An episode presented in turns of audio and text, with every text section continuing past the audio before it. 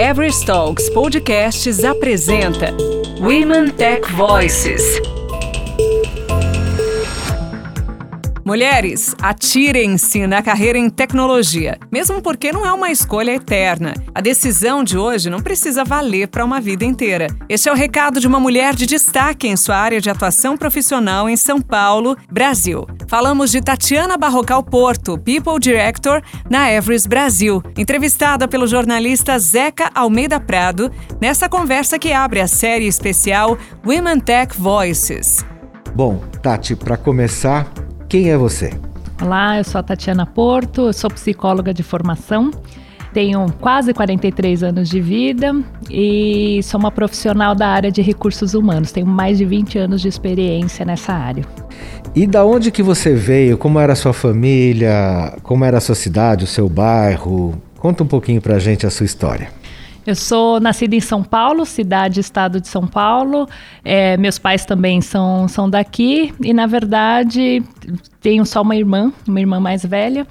Ah, agora, uma coisa interessante é que assim, eu sempre fui de uma família muito feminina, então tem menos homens na minha família e muito mais mulheres, e mulheres sempre muito fortes. Não necessariamente tiveram oportunidade de estudo, mas sempre empoderadas e trabalhando muito fortemente. É, então, acho que a geração da minha irmã e a minha fomos as que primeiro começamos a, a ir para a faculdade. Minha irmã é da área de tecnologia, só que eu decidi para a área de humanas, mas sempre pensando em trabalhar em organizações. Sempre estudei em colégio público, só a faculdade que eu acabei fazendo num, num colégio particular. Mas, mas, sempre muito na linha de, de trabalhar, de estudar e de construir uma carreira no mundo organizacional.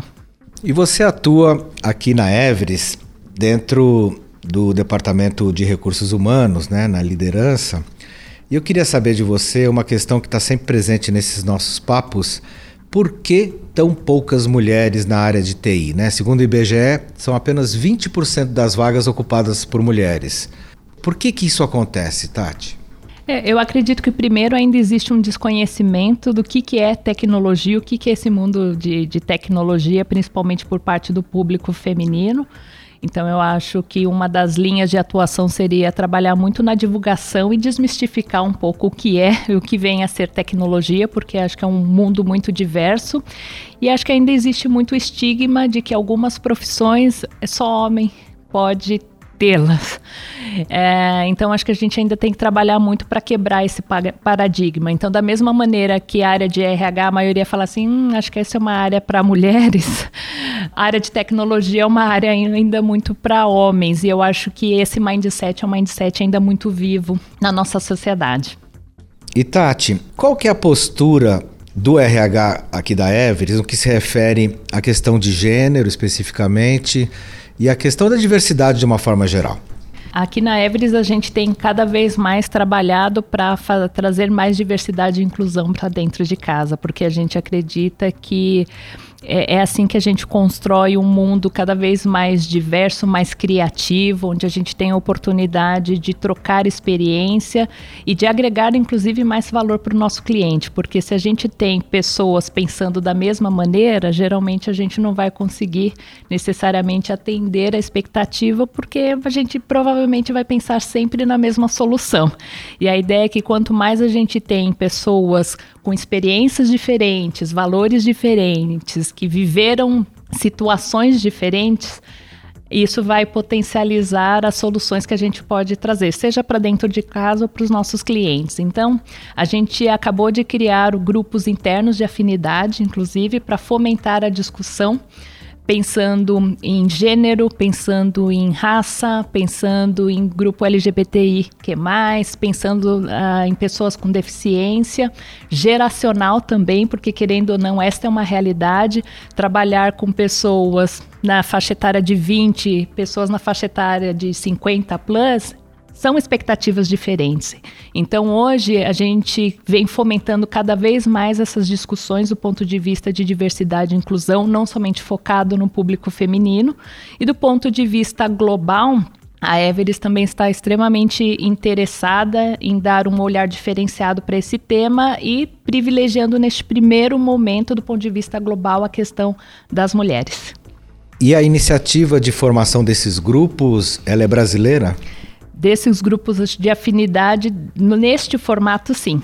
E como que acontecem esses encontros? É, tem uma rotina de encontro, tem uma, um programa? Como funciona? É uma participação voluntária, então a gente convidou os nossos próprios colaboradores para fazer parte desses grupos de acordo com o interesse deles. Cada um desses grupos tem um líder e que faz a promoção desses encontros, no mínimo mensais.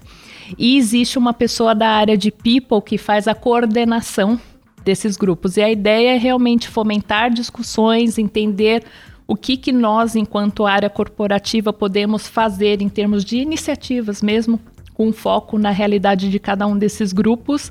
E sozinhos a gente não faz nada, então é uma construção que tem que ser em conjunto mesmo. Então, participação voluntária com encontros mensais, com um propósito de definição de iniciativas que a gente possa aplicar dentro da, da organização. Muito legal. E Tati, quais são os principais, ou quais foram os principais também, desafios da sua carreira pelo fato de ser mulher?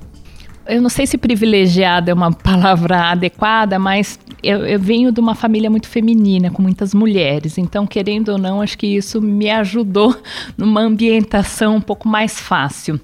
Mesmo na minha época de colégio, a, a, sala tinha 40 pessoas, dos 40, 30 eram mulheres e 10 eram homens, mesmo na, na, na fase de ensino médio, ensino fundamental. Daí escolhi psicologia, que ainda é o oposto da tecnologia. Então eu vou para a área de psicologia, das 40 pessoas na sala, 35 mulheres e 4 homens.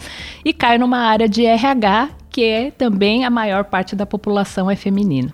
Por mais que eu sempre tenha atuado no segmento de tecnologia, eu confesso que eu particularmente eu nunca percebi nenhum tipo de grandes preconceitos com relação à minha pessoa na minha carreira profissional.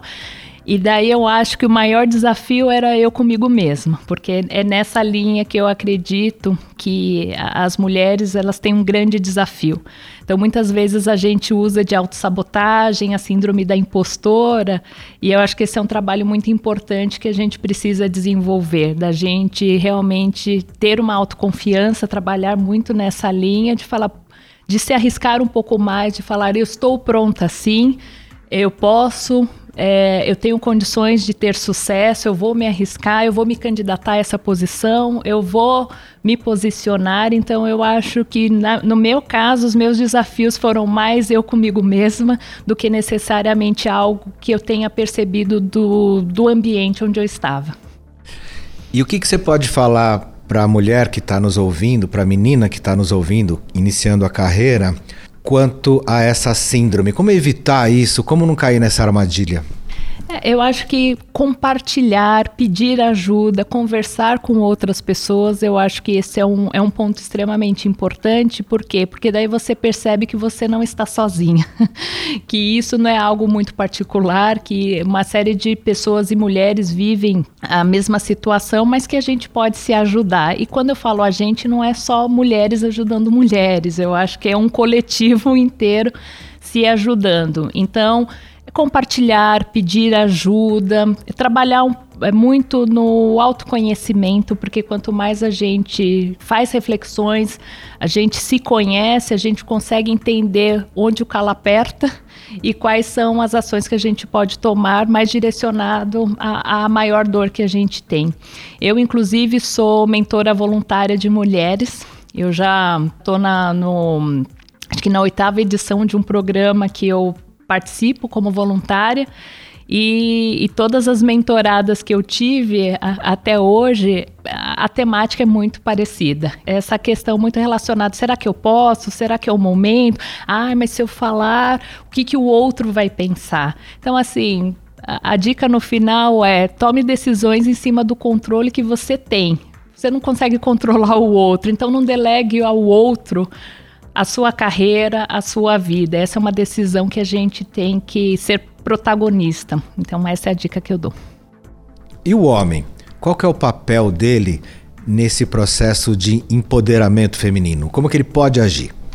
Eu acho que o homem ele precisa é, nos ajudar, é, como eu falei, é um trabalho em conjunto. Mas eu acho que ele precisa entender que a realidade é diferente, que a experiência é outra, que as dores são outras. Então, acho que o importante é ter essa abertura em ouvir, é a abertura em entender que por mais que ele, para ele, fale assim, mas eu não sofri isso, mas é a dor do outro e que ele precisa ter esse ponto de vista de tentar se colocar no lugar da mulher e fala assim: Poxa, acho que se eu estivesse na posição dela, acho que eu entendo mais facilmente o que, que ela vive e levar isso em consideração na tomada de decisão do dia a dia. Então, tentando trazer um exemplo mais prático. Tá, tá olhando ali um processo de seletivo, às vezes percebe, poxa, aquela candidata talvez ela não tenha demonstrado a segurança que um homem tenha demonstrado. Mas pese isso, fala assim, poxa, mas por que será que ela não demonstrou essa confiança? e não necessariamente desqualificá-la por conta disso. Então, entender que a, as mulheres elas têm realmente, às vezes, uma crítica maior, uma autocrítica maior, uma autocobrança e levar isso em consideração no dia a dia, nas tomadas de decisão, seja para promoção, para contratação, para dar desafios internos. E o que a gente muito ouve assim: ah, não vou dar esta oportunidade porque ela pensa em engravidar. Pergunta para ela. Se você engravidar mesmo, você tem algum problema, você vai deixar de assumir algum desafio? É, às vezes a gente assume uma resposta sem antes envolver e escutar o outro. Então, esta é uma dica que eu dou para homens: não, não assuma nenhuma resposta. Para, ouça, pergunte e aí sim tome uma decisão com relação a isso. E Tati, voltando à questão da diversidade dentro do negócio, né, pelo seu viés, pelo seu olhar, a diversidade faz bem para o business? Muito. É, sem dúvida nenhuma. Quanto mais uh, a gente tiver uh, exposto a opiniões diferentes, a experiências diferentes, a pontos de vista diferentes, eu acho que todo mundo tende a ganhar. Porque a sua experiência é diferente da minha. E a partir do momento que eu paro para ouvir o seu ponto de vista, isso faz com que eu pense em alternativas que, em princípio, eu poderia nem ter levado em consideração, porque eu estava muito focada na minha própria experiência. Então, quanto mais a gente tiver um mundo diverso, isso certamente potencializa novas soluções, novos pontos de vista, alternativas. Pode dar um pouco mais de trabalho, sem dúvida nenhuma, porque fazer a gestão de expectativas tão diferentes não é fácil, mas é muito rico. E Tati, Queria a sua visão da realidade da mulher hoje, em período de pandemia, conciliando filho, trabalho, marido, namorado, tudo dentro de casa. O que está acontecendo com essa mulherada? Olha, é, eu, eu, sou solteira sem filhos, então talvez eu tenha sido privilegiada nesse momento, porque a minha dor certamente é muito diferente. Mas eu tenho uma irmã que é casada, que tem filho, e, e eu vejo quão difícil é administrar é, esta rotina. Até porque é, a gente ainda tem um grande desafio que é, poxa, filho está mais na responsabilidade da mãe cuidar. Não, é, isso é responsabilidade de mãe e de pai. Tarefas domésticas, ah, é a mulher quem tem que fazer. Não, é, isso aí é responsabilidade de quem está na casa. Mas acho que a gente ainda tem muitos desafios em quebrar um pouco desse mindset, que ainda é um mindset muito antigo. Então, querendo ou não, a gente sabe que tem muitas mulheres que ainda vivem nesse modelo um pouco mais conservador e antigo de pensamento, e que é fato que ela tem várias jornadas ao longo do dia. Então, tem a jornada da, da, da mãe de ser esposa, de ser a dona de casa, de ter que trabalhar e eu acho que ela precisa parar para olhar por ela mesma, né? Falar assim, não, esse momento é meu, o que, que eu vou fazer para mim, independentemente do que os outros querem. E ela precisa muito cuidar da saúde física e mental dela, por mais desafiador que seja, mas é igual avião, né? Se ela não estiver bem, se ela não colocar a primeira máscara nela, os outros não vão conseguir usufruir de tudo que ela pode oferecer. Então, esse cuidado, autocuidado é muito importante. Eu acho que as organizações também têm que ter esse cuidado também e pensar como a gente consegue ajudar as mulheres que estão nessa situação, seja com algum tipo de suporte, algum tipo de, de conforto e principalmente de acolhimento. Ou seja, se a gente está no meio de uma reunião e tem uma criança chorando, está tudo bem. Se eu tenho uma pessoa que fala assim: oh, meu filho, eu tenho que amamentar meu filho neste momento, tudo bem, fecha a câmera se você quiser sair da reunião, mas que a gente tem esse tipo de sensibilidade para dar esse tipo de acolhimento de acordo com a necessidade de cada uma. Muito bacana. E para finalizar, Tati, infelizmente, qual que é a sua mensagem para as mulheres ligadas, antenadas em tecnologia especificamente que queiram entrar nesse mercado? É, entrem, atirem, de, é, assim, arrisquem-se, se atirem de, de cabeça. Eu acho que tem uma série de oportunidades de crescimento, de desenvolvimento. E, e independentemente é, essa escolha não significa que seja uma escolha eterna. Eu acho que essa é a beleza da vida cada vez mais. A gente tem condição de experimentar no futuro, falar assim, poxa, eu não acho que posso me aventurar a uma outra área e está tudo bem. Então, não significa que uma decisão de hoje ela tenha que se perpetuar para a vida inteira.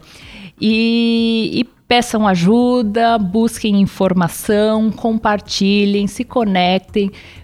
É, é importante que elas entendam e não assumam que o, é, o mundo de tecnologia tem a versão, de repente, de alguém de uma única opinião que ela já tenha ouvido.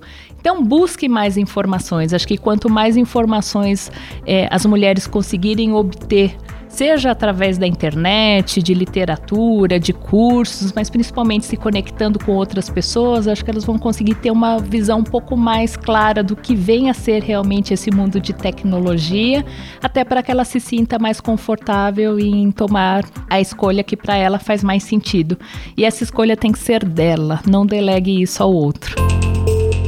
Everest Talks Podcasts apresentou Women Tech Voices.